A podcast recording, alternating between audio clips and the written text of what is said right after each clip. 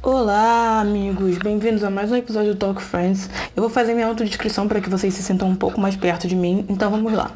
Meu nome é Lara Alves, eu sou mulher preta, de corpo volumoso, cabelos crespos e curtos, olhos escuros. E eu hoje estou no meu quarto, eu uma, vestindo uma calça preta de veludo, um crop de bege e, como sempre, eu tô de cara limpa, sem nenhuma maquiagem, né, gente? Porque é isso. E vamos pra vinheta para dar início a esse podcast.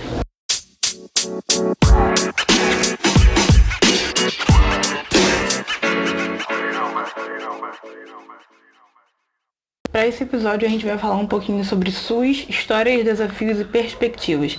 E aí o nosso objetivo aqui é conhecer um pouquinho dos desafios atuais do Sistema Único de Saúde e a gente vai abordar alguns pontos durante essa nossa conversa sobre o SUS, né, e sobre as coisas que de certa forma foram grandes é, grandes avanços, coisas que ainda precisam melhorar e as perspectivas que temos daqui para frente em relação ao SUS, né? Para montar o roteiro desse podcast, eu fiquei pensando um pouco sobre as coisas que foram debatidas na minha aula dessa semana. Uh, e a professora trouxe algumas charges pra gente ouvir, pra, pra gente ver, quer dizer. E, e muitas delas tinham um contexto assim eram sempre sargentos que ficavam mostravam sempre uma fila gigante no, no, no SUS, né? E e falava assim, tinha algumas que tinham, por exemplo, um número sorteado como se você ser é, é, atendido pelo SUS fosse um grande bingo e você, de certa forma, seria selecionado aleatoriamente é, se, você ia ser, se você ia ser atendido ou não. E uma outra charge que eu achei bem impactante, assim, que a professora trouxe, era uma que a, uma senhora chegava para falar com o marido dela que o número dele tinha sido sorteado e ou, ou que a. A. Meu Deus. Enfim, esqueci. Mas de certa forma, assim, o número dele tinha sido sorteado. E ela chegava para falar com ele, mas ele já estava em ossos, né? Ele já tinha morrido. Então ele passou o tempo da vida dele esperando ser atendido. E quando ele finalmente foi sorteado para isso, ele foi ele já tinha morrido, então de nada adiantou a espera dele até agora. E um outro, uma, uma outra charginha que a professora trouxe também foi uma questão do, já, já trazendo para a relação da pandemia, né? Tinha um, um enfermeiro com todo paramentado, né, com, a, com, as, com as EPIs e carregando a cruz do SUS nas costas. Como quem disse que trabalhar no SUS é, é, é suado, assim, é difícil, é é sempre uma luta, é sempre um perrengue. E, e, e eu fiquei pensando depois, tipo, tá, é, é, de certa forma é um pouco suado, é um pouco perrengoso, né? Você. Não sei nem se essa palavra existe, importante pontuar. Mas por que que tá desse jeito, né? Por que que essa... Por que que a gente tem esse tipo de representação na, online do, das charges do, do SUS? Por que que o SUS é visto desse jeito? E aí uma das coisas que os alunos da, da aula, e a gente debateu sobre isso, falaram foi que é porque essas coisas de fato acontecem e a mídia de certa forma explora isso e ela ajuda a que isso aconteça cada vez mais, né? Assim, ela propaga essa essa noção e aí a gente acaba involuntariamente, inconscientemente, eu acho que inconscientemente fica melhor, a gente fica com essa imagem na nossa cabeça. E aí eu não sei até que ponto é, a gente consegue desconstruir isso, né? É, deixa eu ver. A gente também ficou pensando, por exemplo, né? Que ao, ao, passar, que a mídia, quando ela passa esses conteúdos nos grandes jornais, e essa ideia de que o SUS não funciona, que trabalhar no SUS é difícil, que ele não tem condições de suprir a sua demanda, e é, fica cada vez mais incutida na nossa cabeça. Daí, é importante a gente lembrar também e se questionar se, tá, abre aspas, né? Tá, isso é, é difícil, é isso que acontece, mas por que, que o SUS é assim? Por que, que ele tá assim? Né? E às vezes, é, é, é, nesse, nesse questionamento, a gente se pega sem saber o que responder, porque a gente não sabe mesmo. E aí a gente vai parar para pensar e refletir se, se a, o que, que a gente pode fazer para melhorar isso. A gente como profissional da saúde, o que, que a gente pode fazer para que esse conceito mude na, na cabeça das pessoas. E acho que de início era, era basicamente isso, mas para dar um, um, norte do que mais ou menos a gente vai falar. Eu gostei de trazer essa questão da, da charge, né? Porque é sempre uma coisa mais, mais visual. A gente consegue ver muito mais e prestar muito mais, prestar mais atenção no caso, né? E, e a gente também consegue visualizar, visualizar, detalhes. E às vezes a gente pensa, pô, mas isso é verdade. É isso que, é isso que eu vejo na maioria das vezes. É, é isso que eu vejo quando eu, quando eu vou consultar. Ou não, pode ser também que na sua cidade é, na sua cidade, no seu município, não seja assim. Talvez no seu município, por exemplo, você tenha o atendimento do SUS de certa forma bom, porque, é, gente, o atendimento do SUS ele é bom, só que ele tem falhas, né? Falhas, lacunas que não são culpa dos profissionais, e sim da questão de não ter verba suficiente para que ele seja bom, né? É...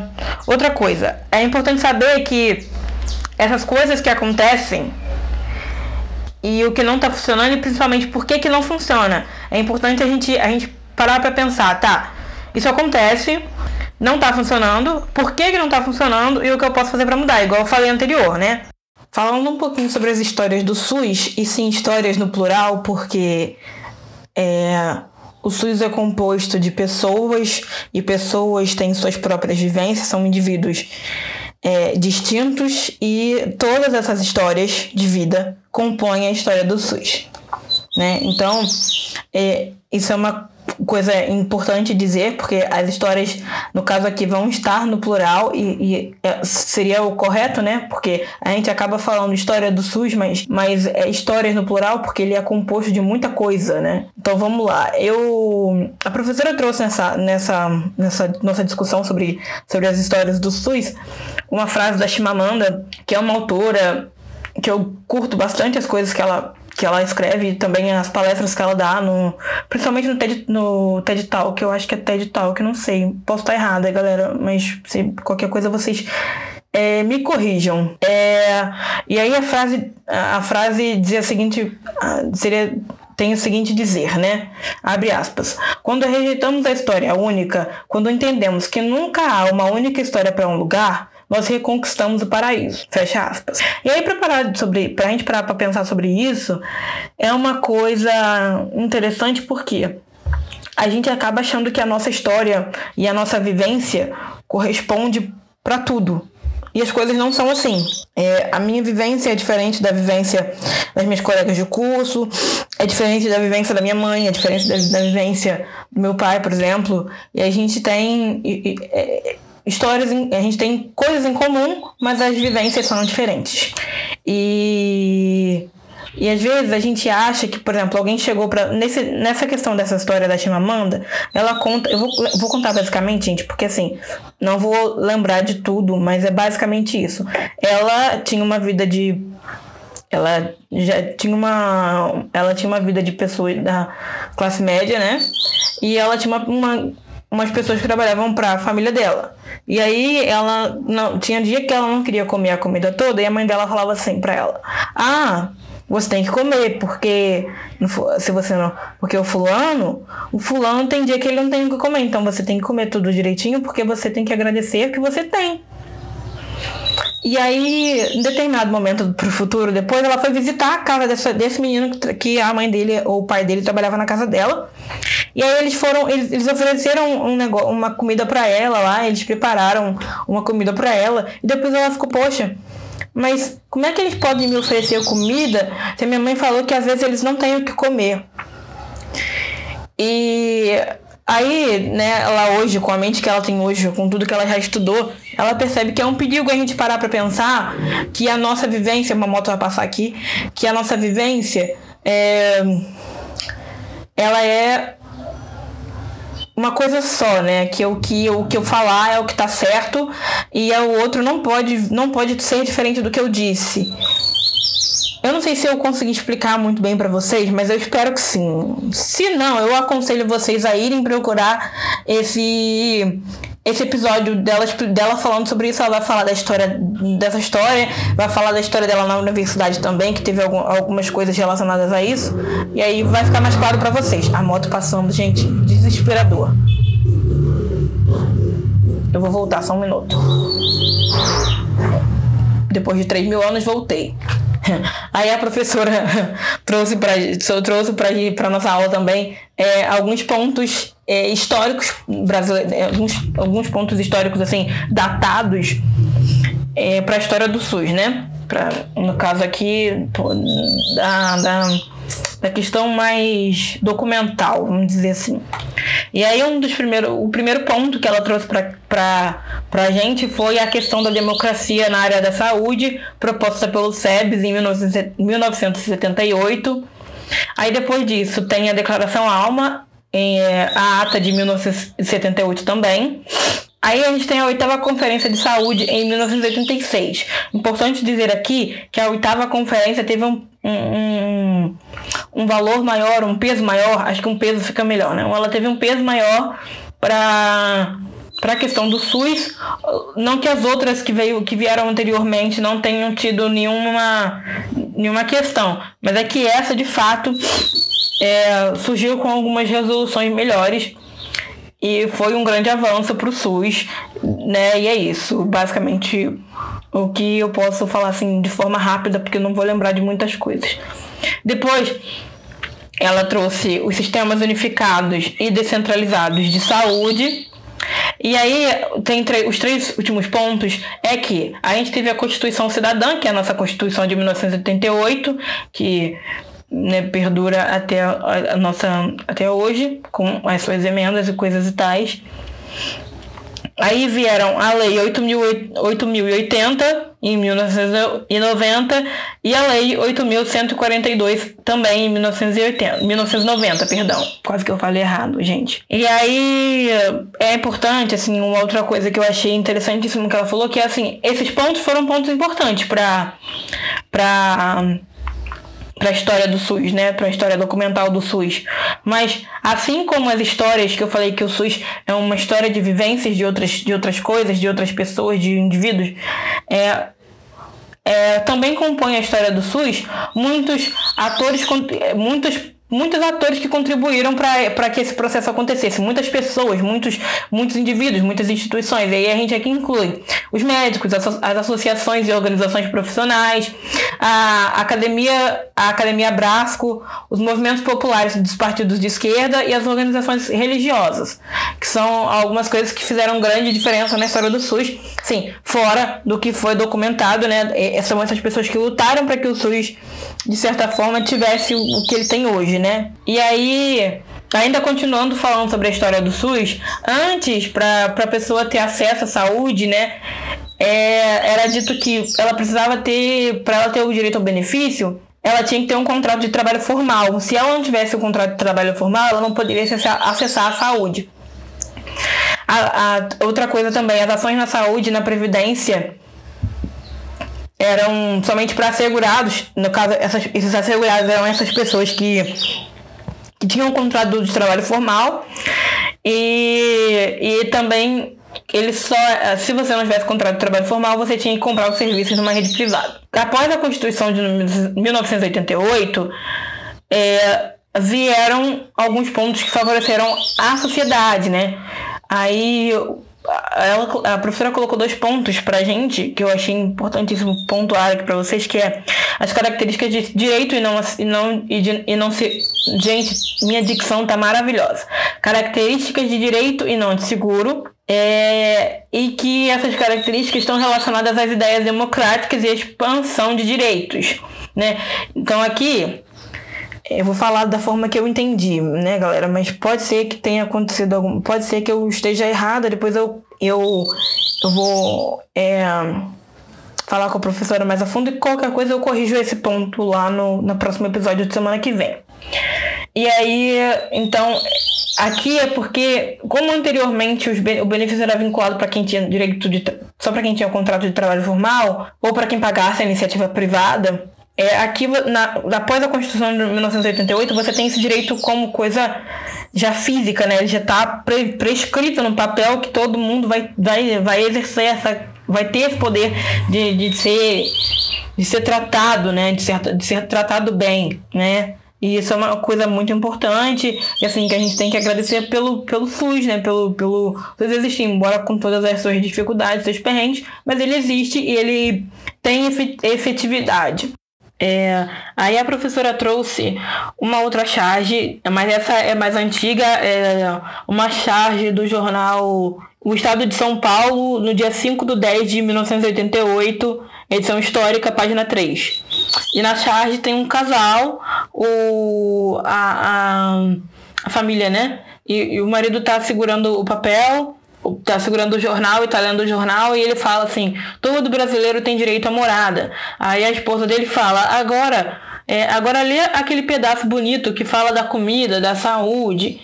E aí, é, pra gente parar pra pensar e refletir, que tá escrito no papel, mas é, é, meio complicado de exercer naquela, de certa forma, né? Naquela época ainda não, não funcionava de, efetivamente.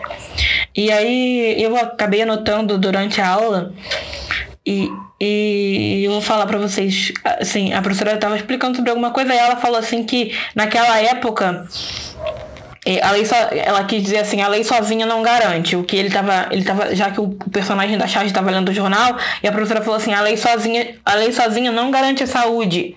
Lá em 1988, apesar da conquista legal ter sido ter sido conseguida, né, ainda havia um longo processo de execução e consolidação daquela saúde, daquela moradia, daquele direito de comida, saúde e moradia, né? E isso está prescrito lá no artigo 196 da Constituição Federal, tá, gente? Caso vocês queiram saber procurar, é, é tá lá. E é isso aí. Aí a gente vai para um, pra um pedaço mais mais complicado, assim, que eu acho um pouco mais. Não é que seja mais complicado, mas é que é, a gente consegue enxergar, quando chega nesse ponto, a gente já consegue enxergar os pontos positivos e os pontos negativos do SUS. E aí a gente entra em conflito porque tem algumas coisas que a gente precisa. É, como é que eu vou dizer? São pontos positivos, mas que a gente precisa debater sobre eles para de fato esmiuçar e, e tirar isso de, de, folha, né? Tirar isso de. É, mudar essa vertente. Acho que acho que é, dessa forma fica mais fácil de falar. E aí eu anotei aqui os pontos positivos e os pontos negativos. Eu começar, vou começar pelos pontos positivos, que aí eu tenho algumas coisas para falar sobre eles também. O primeiro ponto positivo aqui é o sistema ser universal e igualitário. Tá, mas aí você me pergunta, o que, que isso significa? Mano, o que, que significa que o sistema, o sistema de saúde é universal e igualitário? Aí eu vou responder para você o seguinte: significa que qualquer um que chegar, seja brasileiro ou não, ele vai ter acesso gratuito à saúde.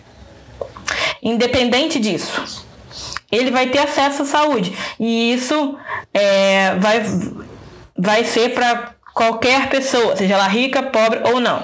Ou não é ótimo, né? Enfim, vocês entenderam. Mas aí o segundo ponto é possui é, o SUS então possui ideia de direito e cidadania.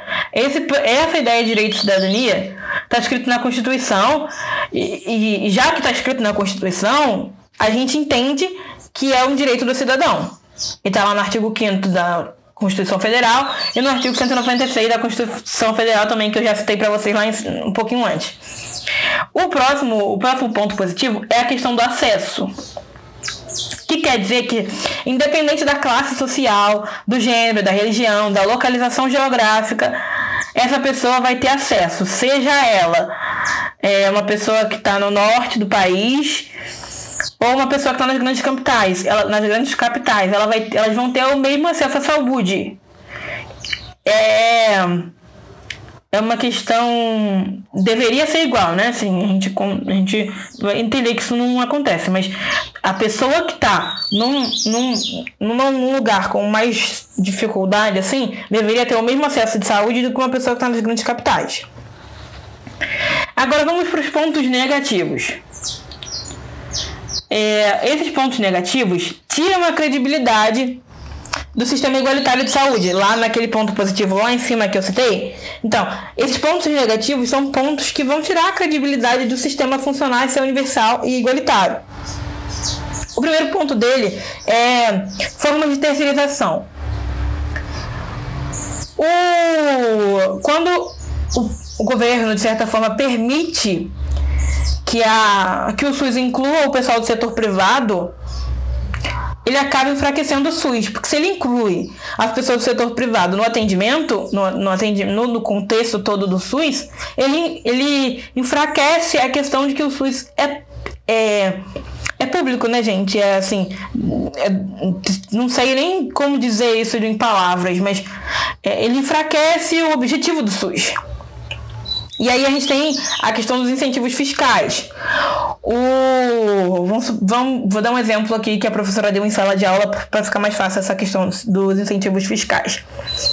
Quando a gente paga um plano de saúde, é, eles meio que nos dão.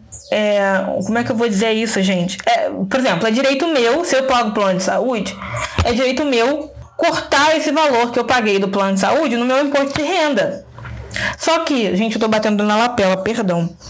Só que se se a premissa do SUS é que todos tenham acesso à saúde através do financiamento coletivo que a gente todo mundo paga imposto, então todo mundo, né, de certa forma financia o SUS. Já que essa é a premissa, não é eu vou falar inteligente, mas a palavra aqui não é inteligente. Não é inteligente e nem faz sentido ele fazer com que eu pague um plano de saúde, que eu contrate um plano de saúde para diminuir o valor do meu imposto. E isso vem depois para, é, como é que eu vou dizer, para descredibilizar o SUS, né? Descredibilizar a questão de que a gente vai ter acesso é, né, para todo mundo. E aí o outro ponto é a questão dos valores culturais atribuídos à saúde suplementar. Seria isso, né? Aqui, nesse ponto, a gente tem o, o nosso inconsciente, que é, já está no nosso inconsciente de que o plano de saúde é melhor do que o SUS. O plano de saúde vai ser sempre melhor do que o SUS. Na nossa inconsciente, na, no nosso inconsciente, o plano de saúde vai ser sempre melhor do que o SUS. E isso é um valor cultural que a gente vem já de muito tempo, né, gente? Então, não tem muito como. A gente vai modificando isso aos poucos, mas vai demandar um pouco mais de trabalho. E o último ponto que a, gente, a professora trouxe para a gente nessa questão é as políticas, neoliberais, as políticas neoliberais e a diminuição do Estado. Nessa questão, é, a gente tem aqui as declarações advindas das instituições internacionais, como o Banco Mundial de Saúde, já que, é, de acordo com as políticas deles, o Estado tem, tinha que prover o mínimo possível para a sociedade. Aí você me pergunta, tá, mas, mas como é isso? Assim, quem tem condição, condição de pagar por um, por um, por um de pagar para um, para um atendimento, usufrui do, do atendimento. E o Estado fica encarregado de cuidar somente daquele, daquela população que não tem condição mesmo. E aí a gente teria aqui um SUS para pobres e não um sistema universal igualitário des, né, descredibilizando todas as coisas para qual o SUS foi criado.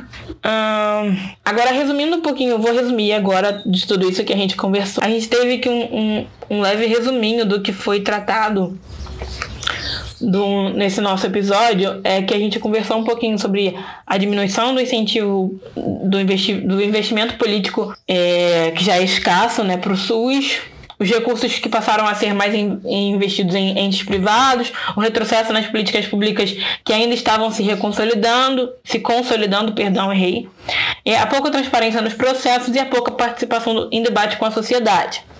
Mas antes de fechar, esse foi um resuminho né, básico do que a gente conversou sobre isso. Mas antes de, de fechar, é importante pontuar também que a gente hoje tem é, alguns ganhos, por exemplo, a questão da política da saúde mental mundialmente reconhecida, a mortalidade infantil e a mortalidade materna, que são alguns ganhos por conta exatamente do, do, do, do serviço do SUS.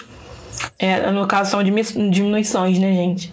É, o Serviço de Atendimento Móvel de Urgência, o SAMU, que, é, que é, assim, faz um trabalho, embora com toda a sua dificuldade, com todos os perrengues que passam, um trabalho bom o Programa Brasil Sorridente, o Programa Nacional de Imunizações e a assistência farmacêutica, que né, aquela questão que as pessoas podem pegar o remédio e não pagam, porque na, na é, no, no outro, No outro dia a professora passou o filme Psíquico pra gente ver e lá eles têm um sistema parecido, mas que as pessoas pagam um valor, eu acho que de 6, 6 euros pra, pra, pra conseguir pegar os remédios. É um, um valor simbólico, mas eles de certa forma pagam. A gente aqui não precisa pagar, né? Se você tem alguma alguma algum problema e se, se esse remédio de, é, é, é caro, você recebe esse remédio.